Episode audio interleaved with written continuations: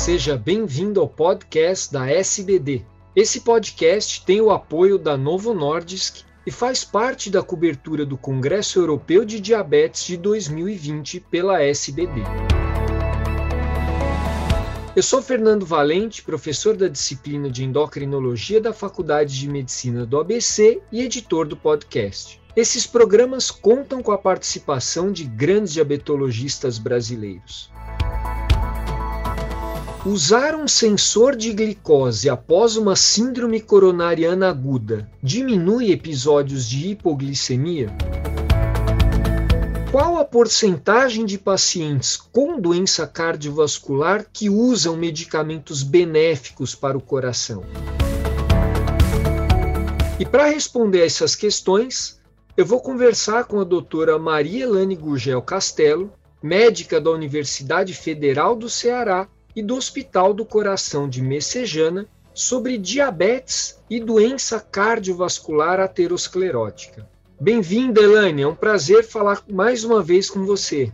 Obrigada, Fernando. O prazer é todo meu de estar aqui com você nesse bate-papo. Elane, de modo geral, o controle glicêmico não é prioridade nos pacientes que acabam de sofrer uma síndrome coronariana aguda, apesar de sabermos que tanto a hiper quanto a hipoglicemia trazem consequências para esses pacientes. Então, eu gostaria que você trouxesse para a gente um estudo apresentado no Congresso sobre o uso de CGM, de monitorização contínua de glicose, em pacientes nessa situação.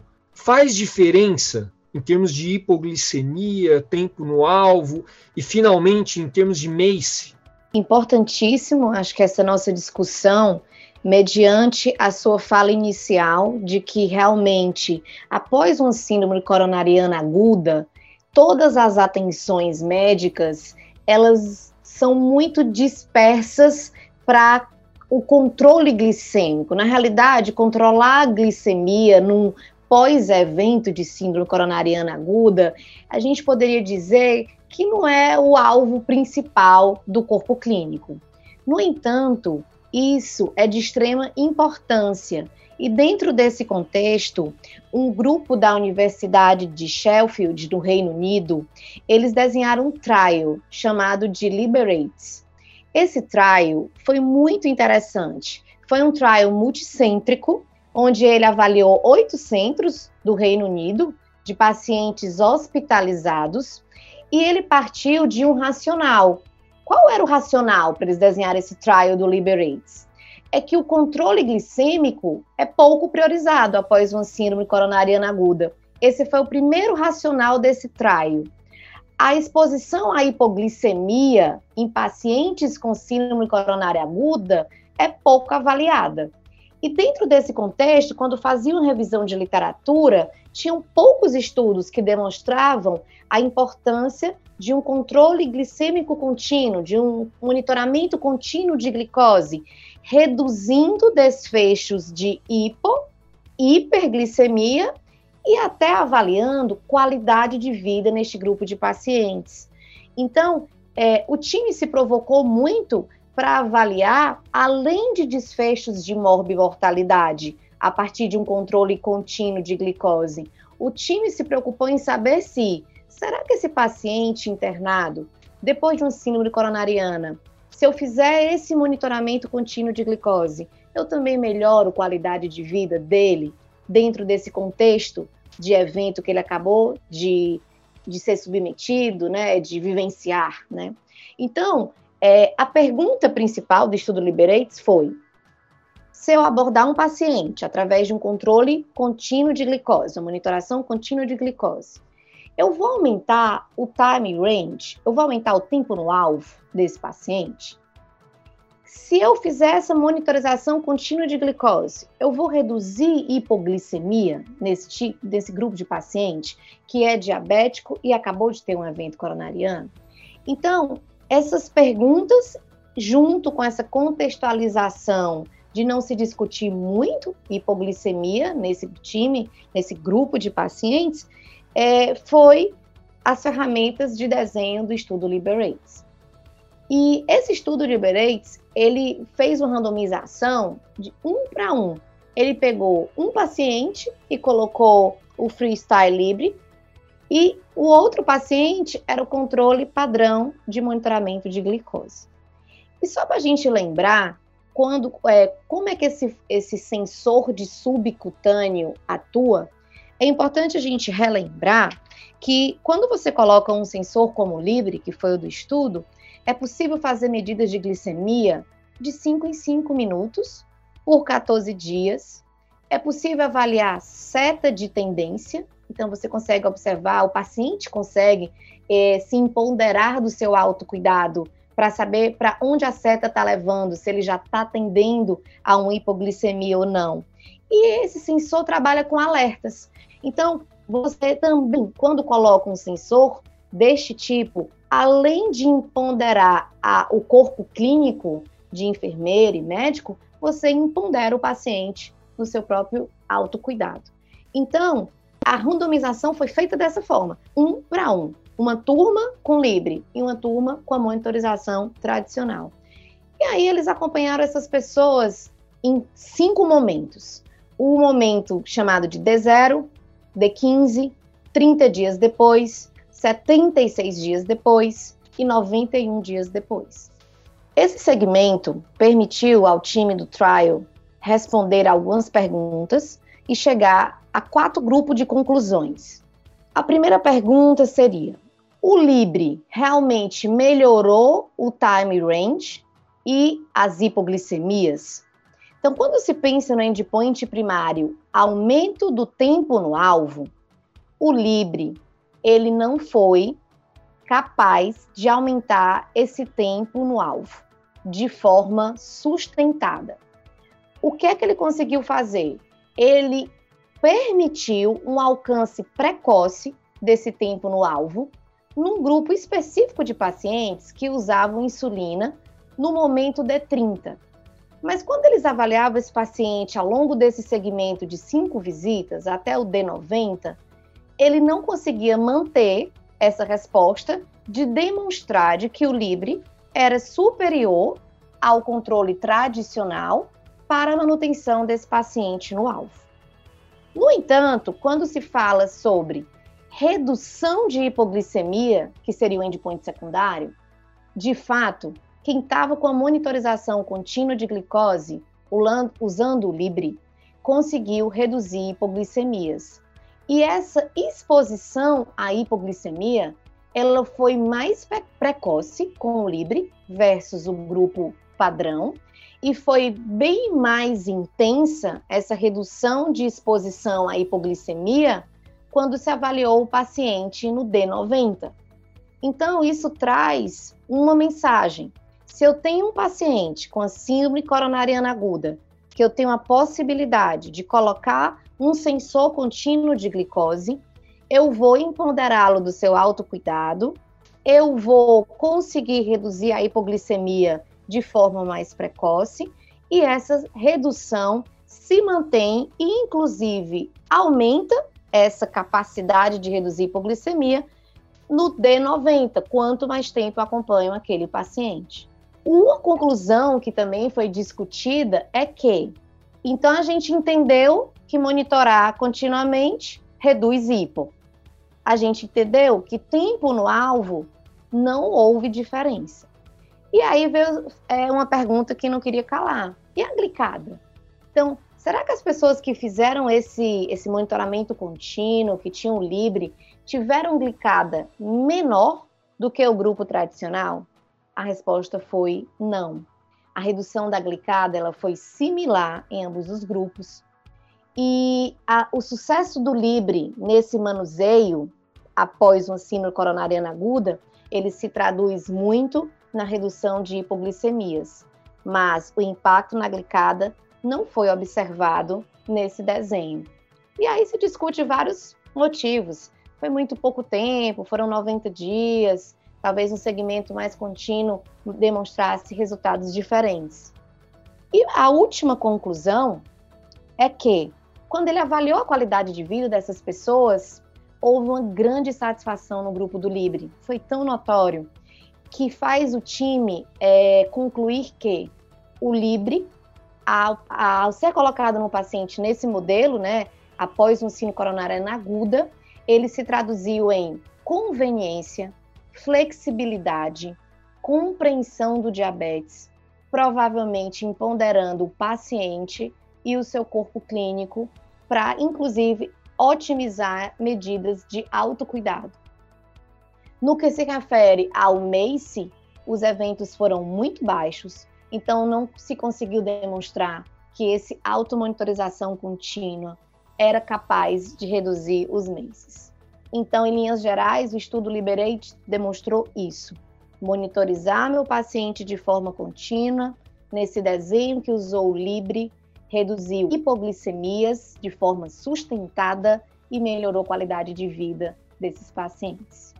Elane, em 2018, é, nós tivemos aquele trabalho escandinavo que propôs uma nova classificação do diabetes, não em dois tipos, mas em cinco grupos, levando-se em conta seis características clínicas ou laboratoriais, ou seja, um deles era seria o equivalente ao diabetes tipo 1, e os outros representariam um grupo bastante heterogêneo de pessoas com diabetes tipo 2. No congresso teve uma aula bastante interessante sobre essa tentativa de agrupamento ou clusterização é, em pacientes com diabetes tipo 2 e doença cardiovascular, usando a amostra do estudo SAVOR. É, nesse trabalho, eles conseguiram reproduzir esse agrupamento nessa população com doença cardiovascular? Então, esse foi um trabalho apresentado pelo AOC, é, a partir do conceito de usar a segmentação de pacientes baseado no machine learning, definindo assim uma forma algorítmica para clusterização ou segmentação desses pacientes. E aí ele partiu desse racional de partida que você, inclusive, comentou. É, esse racional de partida dividiu os pacientes diabéticos em praticamente quatro grupos. Pacientes que tinham diabetes deficiência grave à insulina, pacientes que tinham diabetes onde predominavam resistência à insulina grave, diabetes relacionados à obesidade e diabetes relacionados à idade. Então, praticamente, ele usou esses quatro grupos. E a partir daí, ele tentou reproduzir clusters de pacientes com diabetes e avaliar desfechos de doença cardiovascular. E ele fez uma pergunta: será que se eu clusterizar esses pacientes com diabetes, eu vou poder predizer progressão de diabetes e vou poder predizer novos eventos cardiovasculares através do acompanhamento dos MACEs em pacientes diabéticos com doença cardiovascular estabelecida. Então, ele partiu dessa provocação de reconhecer tipos diferentes de diabetes, tentar agrupá-los e ver se tinha relevância com progressão e desfechos cardiovasculares. Então, ele usou esse subgrupo de dados do Seivo, utilizou parâmetros do Roma IR, Roma beta, glicada, idade ao diagnóstico e índice de massa corpórea, para exatamente poder responder o cluster inicial que ele pensou: deficiência à insulina grave, resistência à insulina grave, obesidade, idade avançada. Então, ele conseguiu 4.600 pacientes e seguiu por 2,1 anos. Teve uma média de segmento de 8,6 anos. E aí, o que é que ele viu? Uma boa predição para progressão do diabetes. Então, quando ele usava esses parâmetros, ele conseguia dizer que aquele participante que tinha X fatores do cluster progrediria mais para o diabetes. No entanto, para a predição de um novo evento cardiovascular, o modelo não foi suficiente. Então, ele concluiu que o modelo algoritmo que eles desenharam a partir dessa segmentação não foi suficiente para a predição dos MACEs em diabéticos com doença cardiovascular e sugeriu mais explorações com algoritmos de segmentação diferentes. Eu, eu, penso numa crítica a esse trabalho, até de sugestão, eles ficaram numa visão muito glucocêntrica, né? Então, eles não colocam aqui outros dados compostos, tipo o paciente ter dislipidemia, ter hipertensão. Então, eles ficaram realmente centrados na glicose e talvez algoritmos mais amplos, com essa visão mais excêntrica, com avaliação do perfil lipídico, com avaliação do desempenho da pressão arterial, possa ser que ele consiga segmentar melhor e predizer MACEs a partir de um novo algoritmo.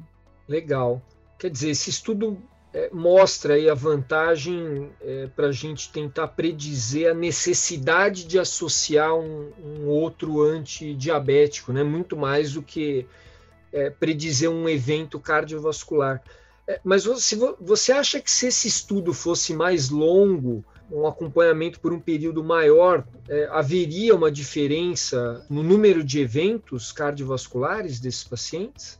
Eu achei o desenho desse estudo muito centrado na glicose. Então, acho que com esses parâmetros dele, a, por mais que a gente seguisse um longo tempo, eu não imagino um resultado muito diferente. Eu acho que ele ficou muito centrado aqui na resistência à insulina, na idade, na obesidade, e ele não levou em consideração para o desfecho cardiovascular a dislipidemia, por exemplo, né? Então, se ele não, ele não coloca dentro desse pacote dele aqui. Então, eu penso que mesmo seguindo, não, eu não acreditaria que ele ia ter uma diferença de resultado. Acho que ele tem que redesenhar é, a, a alimentação desse algoritmo dele queria só é, aproveitar a sua fala para fazer um, um, um, comentário. Talvez quando você olha esse tipo de trabalho, que você vê progressão de diabetes, a gente possa realmente repensar no uso dos medicamentos que modificam os desfechos cardiovasculares, que foi realmente muito comentado no EASD, até por um outro estudo, que foi o Capture, né, que realmente demonstra que um a cada três adultos com diabetes têm doença cardiovascular. É um número muito importante, né? Esse foi um estudo de prevalência. E só que ele chama a atenção que um a cada quatro usam algum agente de benefício cardiovascular. E isso, trazendo para a nossa realidade do Brasil, deve ser um número ainda menor, com certeza, né? Porque a gente tem um arsenal de drogas que mudam desfechos cardiovasculares, mas não é fácil a gente colocar esse tipo de medicamento na prescrição do nosso paciente, do nosso dia a dia, dentro da nossa realidade, por limitações principalmente de acesso, né? Disponibilidade de acesso da medicação e limitação financeira de aquisição. Então, quando eu vejo um estudo com esse desenho, isso me provoca muito nesse raciocínio, né? É, além do que a diretriz recomenda, né? O que é que eu realmente consigo fazer para o meu paciente? Para retardar a progressão, né, Fernando? A gente, a gente tem tanto conhecimento, tanto conceito, tanto guideline, e ao mesmo tempo a gente tem uma limitação de segurar essas curvas de progressão. Sem dúvida, Elane, eu acho que é, esses medicamentos são absolutamente subutilizados por todas essas barreiras que você colocou, né? Tem mais algum ponto que você queira destacar? É, um estudo muito importante comentado no EASD foi o estudo Capture, foi um estudo de prevalência que envolveu 13 países no mundo. E é muito interessante nós, enquanto endocrinologistas, avaliarmos esses estudos de prevalência, até porque no Brasil os dados são bastante limitados de estudos desenhados para este fim. Em 1988, aqui no Brasil, a gente teve um estudo que falou de uma prevalência em torno de 7,6% na população diabética. Em 2001, teve um grande outro estudo que buscou vários municípios e chegou a extrapolar até 10% de prevalência. E ultimamente nós usamos os dados do Vigitel, né? Que os dados do Vigitel fazem contato telefônicos, as pessoas se autorreferem diabéticas ou não. Então, mediante essas nossas limitações, quando você olha o estudo Capture, ele abre ali a sua mente. E esse estudo, ele ao avaliar 13 países, ele viu que foi um estudo de desenho transversal, não intervencionista, e ele foi registrar a porcentagem de doença cardiovascular em pacientes com diabetes. E aí os achados, em linhas gerais, foi que um a cada três adultos com diabetes tem doença cardiovascular estabelecida. Então, o nosso alerta para a doença cardiovascular no diabético tem que estar toda hora aceso. A gente tem que ser muito vigilante. 31,8% desses acometimentos cardiovasculares na população diabética foi de doença coronariana.